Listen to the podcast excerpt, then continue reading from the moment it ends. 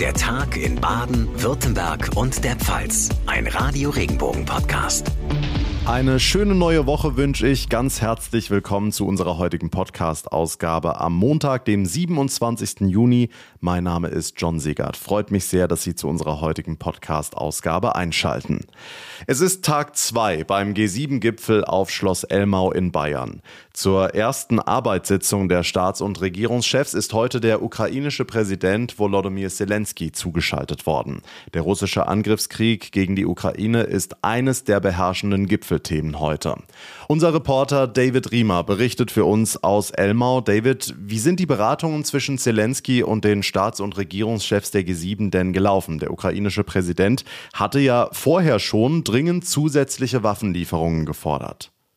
Ja, es war schon etwas merkwürdig. Zelensky meldet sich aus Kiew. Seit drei Wochen wurde die ukrainische Hauptstadt hier erstmals wieder von russischen Raketen beschossen. Und hier in Elmau sitzen die G7-Bosse in einem Luxushotel mitten im Alpenpanorama bei strahlendem Sonnenschein. Zelensky, wie eigentlich immer, wenn er sich online irgendwo zuschalten lässt, in seinem grünen Militär-T-Shirt. Wir Journalisten durften bei dem Gespräch nicht dabei sein, aber natürlich hat Zelensky die G7 diesmal auch ganz persönlich angesprochen und versucht, ihnen ins Gewissen zu reden. Ganz ganz schnell noch mehr Militärhilfe in die Ukraine zu schicken. Jetzt wurde am Vormittag auch bekannt, dass die G7-Staaten Russland wegen des Angriffs auf die Ukraine zur Rechenschaft ziehen wollen. Die US-Regierung hat weitere Strafmaßnahmen gegen den Kreml angekündigt. Wie sehen die konkret aus? Ja, es geht hauptsächlich um Maßnahmen, die die russische Rüstungsindustrie treffen sollen. Das hat US-Präsident Biden hier auf Schloss Elmau mitteilen lassen. Die G7-Staaten ziehen da auch alle geschlossen mit. Außerdem wollen die USA in Abstimmung mit den anderen Partnern Sanktionen gegen etliche hundert weitere Personen und Institutionen erlassen. Das könnte etwa das Einfrieren von Privatvermögen sein. Es werden wohl aber auch weitere Strafzölle auf zig russische Produkte erhoben. So soll Moskau finanziell weiter geschwächt werden. Hm, Kanzler Scholz, der ja Gastgeber des Gipfels ist, hat für heute die Staats- und Regierungschefs fünf weiterer Partnerländer eingeladen. Äh, was steht da auf dem Programm? Ja, da soll es unter anderem um die Klimakrise gehen. Kanzler Scholz will die Partnerländer Indien, Indonesien, Südafrika, Senegal und Argentinien mit ins Boot holen. Scholz schwebt ja einen Klimaclub vor. Dadurch soll die Zusammenarbeit unter den Ländern im Klimabereich verbessert werden, mit dem Ziel, dass man bis zur Mitte dieses Jahrhunderts CO2-neutral wird. Es soll aber auch noch über die Themen Energiesicherheit und Gesundheit diskutiert werden. Jetzt hat es am Wochenende ja eine ganze Reihe Proteste am Rande des G7-Gipfels gegeben. Auch für heute waren welche angekündigt. Wie ist da der aktuelle Stand? Ja, ein paar G7-Gegner dürfen ziemlich nah ran an die Staats- und Regierungschefs. Es wird aber nur eine Mini-Demo, weil nur 50 Protestler erlaubt sind. Die dürfen nicht näher als einen halben Kilometer ran ans Schloss hier in Elmau. Und ich denke, das hat es auch noch nicht gegeben. Die sollen nämlich alle mit Polizeiwagen chauffiert werden. Zu Fuß dürfen die in dem streng abgeschirmten Sicherheitsbereich jedenfalls nicht laufen. Dafür haben die Aktivisten überhaupt kein Verständnis. Begründung, es ist mit dem Versammlungsrecht nicht vereinbar. Trotzdem wollen die 50 Stand jetzt die Mini-Demo durchführen. Die Infos vom G7-Gipfel auf Schloss Elmau von David Riemer. Vielen Dank. Ganz anderes Thema. Der Sommer ist da. Die Feriensaison geht langsam los und die Corona-Sommerwelle schwappt gerade wieder hoch. Viele fragen sich, worauf muss ich jetzt achten, wenn ich den Sommer einigermaßen entspannt und normal verbringen möchte? Darüber sprechen wir mit dem Immunologen Carsten Watzel, Generalsekretär der Deutschen Gesellschaft für Immunologie. Ja, Herr Watzel, was sagen Sie dazu? Wie kann ich den Sommer, den Urlaub trotz Corona sicher verbringen? Ich glaube, da muss man erstmal unterscheiden, ähm, worum es denn hier eigentlich geht. Es geht meiner Meinung nach darum, nicht jede Infektion zu vermeiden, sondern eine schwere Erkrankung zu vermeiden. Das heißt, der beste Schutz, den ich natürlich haben kann, ist, wenn ich dreimal geimpft bin äh, und wenn ich unter 60 bin und ein funktionierendes Immunsystem habe. Dann bin ich eigentlich vor einer schweren Erkrankung sehr gut geschützt. Natürlich kann dann eine Infektion mir immer noch den Urlaub versauen, wenn ich mich nämlich zum Beispiel positiv teste, weil ähm, viele Länder verlangen das zwar nicht mehr, aber ich sollte mich natürlich nicht mit einem positiven Corona-Test in den Flieger setzen. Das heißt, die entscheidende Schutzzeit ist in den Wochen vor der Abreise. Da sollte man schon, bevor der Urlaub anfängt, in den ein, zwei Wochen vorher, ja, etwas die Kontakte reduzieren, Maske tragen, wenn man Leute trifft, von denen man nicht weiß, ob sie infiziert sind oder nicht. Okay, und worauf sollte ich beim Reisen achten? In Bahn und Flieger Maske tragen? Also im Flugzeug und der Bahn äh, ist es ja teilweise vorgeschrieben. Ich würde es aber wirklich jedem empfehlen, eine Maske zu tragen.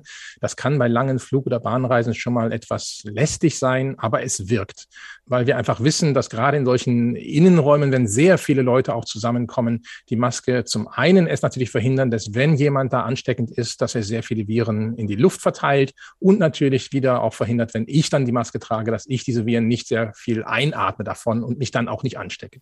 Die Fallzahlen steigen, auch die Intensivbettenauslastung zieht ein bisschen an. Auf was müssen wir uns im Sommer noch einstellen? Wir müssen uns darauf einstellen, dass wir den gesamten Sommer über vergleichsweise hohe Inzidenzen haben werden. Also die Inzidenzen von vor einem Jahr, wo wir dann teilweise einstellige Inzidenzen hatten, das werden wir hier mit Omikron nicht mehr bekommen. Dafür ist dieses Virus einfach zu ansteckend. Es wirken natürlich zwei Sachen gegeneinander. Zum einen der saisonale Effekt, der bewirkt, dass sich weniger Menschen anstecken. Zum anderen aber halt auch diese höhere Ansteckbarkeit von BA5, dieser Omikron-Subvariante. Und das hebt sich schon wieder gegenseitig auf und Omikron gewinnt sogar ein bisschen. Hm, viele wollen einfach keine Maske mehr tragen. Gerade junge Leute wollen im Sommer unbeschwert feiern. Es gibt ja jetzt auch wieder eine ganze Menge Feste und Festivals. Glauben Sie, das fällt uns im Herbst auf die Füße? Wird es da zum Problem kommen? Wenn wir uns zum Beispiel ein Festival mit jungen Menschen angucken, wo die meisten davon geimpft sind, was draußen stattfindet, dann habe ich damit überhaupt kein Problem, wenn das ohne Maske stattfindet. Natürlich wird das zu vielen Infektionen führen, aber halt sehr wenig davon werden überhaupt schwer erkranken, weil wenn sie geimpft sind, hat man einfach diesen sehr guten Schutz auch als junge Person gerade noch. Wenn man dann natürlich wieder am nächsten Wochenende die Großeltern besucht, sollte man wieder verantwortungsvoll sein und sich vielleicht auch vorher testen, gerade wenn man halt Symptome hat sagt Carsten Batzel, Generalsekretär der Deutschen Gesellschaft für Immunologie. Danke für das Gespräch.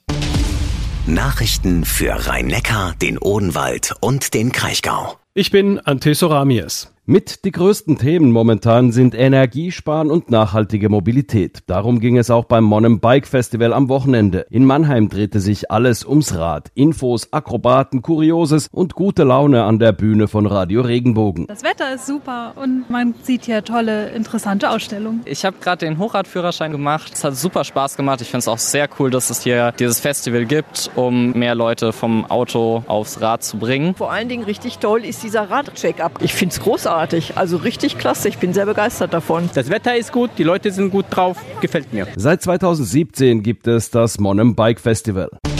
Nachrichten für die Region Karlsruhe, die Ortenau und den Nordschwarzwald. Ich bin Sascha Baumann. Seit der Corona-Pandemie sind viele Vereine stark angeschlagen. Vor allem im Lockdown hatten viele Mitglieder ihre Vereine verlassen. Mit attraktiven Angeboten will der Badische Sportbund in Karlsruhe nun neue Mitglieder und Ehrenamtliche zurückgewinnen. Geschäftsführer Michael Tietze. Kurz vor dem ersten Lockdown hatten wir einen historischen Mitgliederhöchststand, der ein Jahr später signifikant eingebrochen ist. Besorgniserregend ist dabei aber nicht der Einbruch um drei Prozent, sondern die Verteilung innerhalb der Altersgruppen. Bei den Kindern bis sechs Jahren waren waren es also 16 Prozent Mitgliederrückgang. Das ist eine Entwicklung, die wir bisher noch nicht vollständig aufgeholt haben. Verstärkt wird nun auf Eltern-Kind-Angebote gesetzt.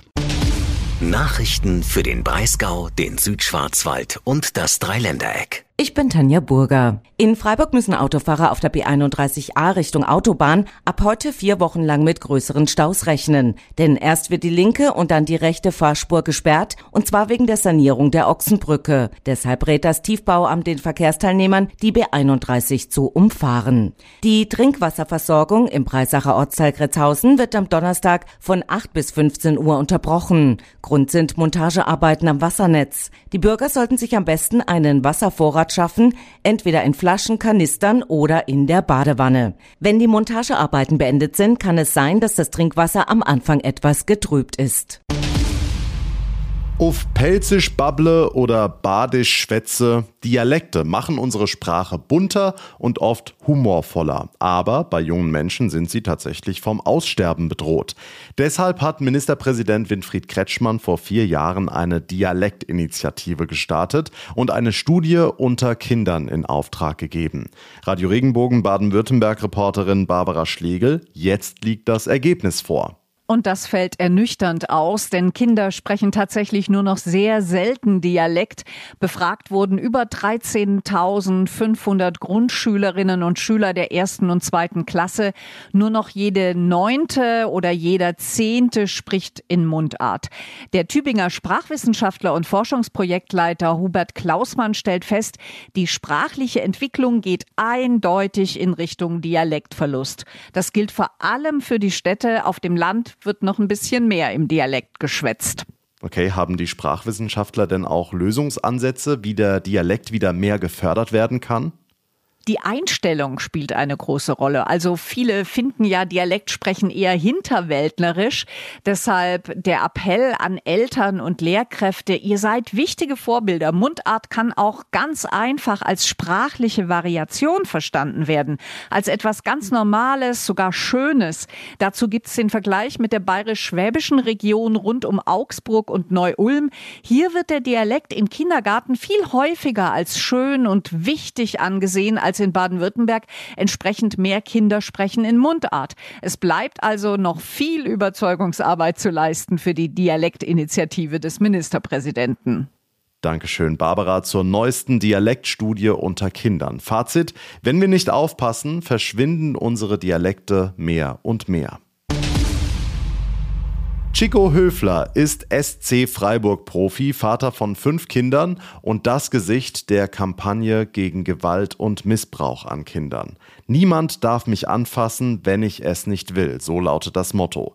Gegründet hat der Profifußballer die Aktion gemeinsam mit der Stiftung Wir helfen Kindern und der Fachstelle Wendepunkt. Die letzten Jahre haben wir auch viel gelesen, was Missbrauch angeht und wir haben auch einen ganz großen Fall in Freiburg gehabt. Und ja, gerade diese Kampagne mit diesem Spruch, der fällt öfters bei uns zu Hause. Es einfach die Kinder auch ein Stück weit zu sensibilisieren für das Thema, ohne ihnen dabei Angst zu machen. Das ist natürlich auch so ein schmaler Grad, aber das ist ein guter Weg, die Kinder stark zu machen. Kinder und Jugendliche stark machen und lernen, selbstbewusst Nein zu sagen. Es gibt ganz viele betroffene Kinder, die zu Hause Gewalt und sexuellen Missbrauch erleben. Es gibt, glaube ich, noch eine ganz große Dunkelziffer. Und da ist mir einfach wichtig, dass wir signalisieren, hey, es gibt eine Anlaufstelle für die Kinder, wo sie sich Hilfe holen können, wo jemand da ist, der sie betreut und unterstützt. Und das ist mir wichtig. Und damit die Ansprechpartner noch bekannter werden, wird die Kampagne gegen Missbrauch und sexuelle Gewalt in dieser Woche von Radiospots begleitet, auch bei Radio Regenbogen. Außerdem sollen Spenden gesammelt werden. Die gehen direkt an die Anlaufstelle Wendepunkt. Gestern wurden bereits 10.000 Euro übergeben. Es ist der 27. Juni, heute ist Siebenschläfertag. Was hat's denn damit nochmal auf sich? Siebenschläfer. Ich glaube, es hat irgendwas mit Wetter zu tun und mit dem Tier, das an diesem Tag nämlich aus seiner Höhle rauskommt, aus dem Winterschlaf. Und deshalb müssen wir was Bestimmtes machen. Nee, keine Ahnung. Also irgendwas hat es doch mit dem Wetter zu tun, dass dann irgendwie sieben Wochen das Wetter dann nach dem Tag so wird, wie es an dem Tag eben war. Und es war ein Tier. Tier, Wetter, beides so halb richtig. Sven Herget aus unserer Kirchenredaktion. Lass uns das mal ordnen.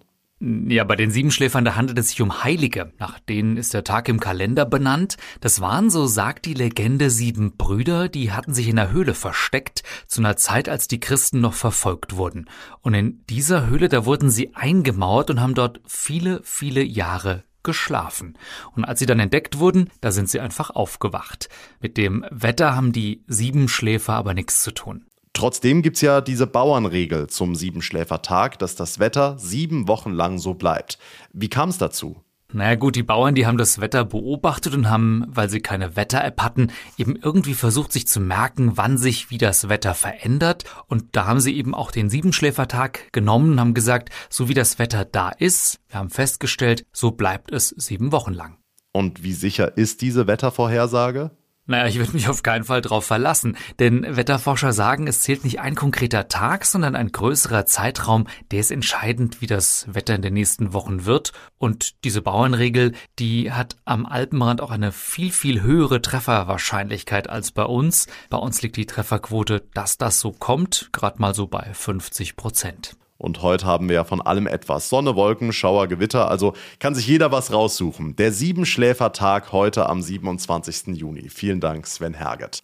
Und das war's für heute hier im Podcast. Das war der Tag in Baden, Württemberg und der Pfalz. Wenn Sie es noch nicht getan haben, dann wäre es ganz toll, wenn Sie uns folgen, uns abonnieren, dann verpassen Sie keine Ausgabe mehr. Mein Name ist John Segert. Ich bedanke mich ganz herzlich für Ihre Aufmerksamkeit und Ihr Interesse. Wir hören uns dann morgen Nachmittag wieder. Bis dahin eine gute Zeit und einen schönen Montagabend. Tschüss.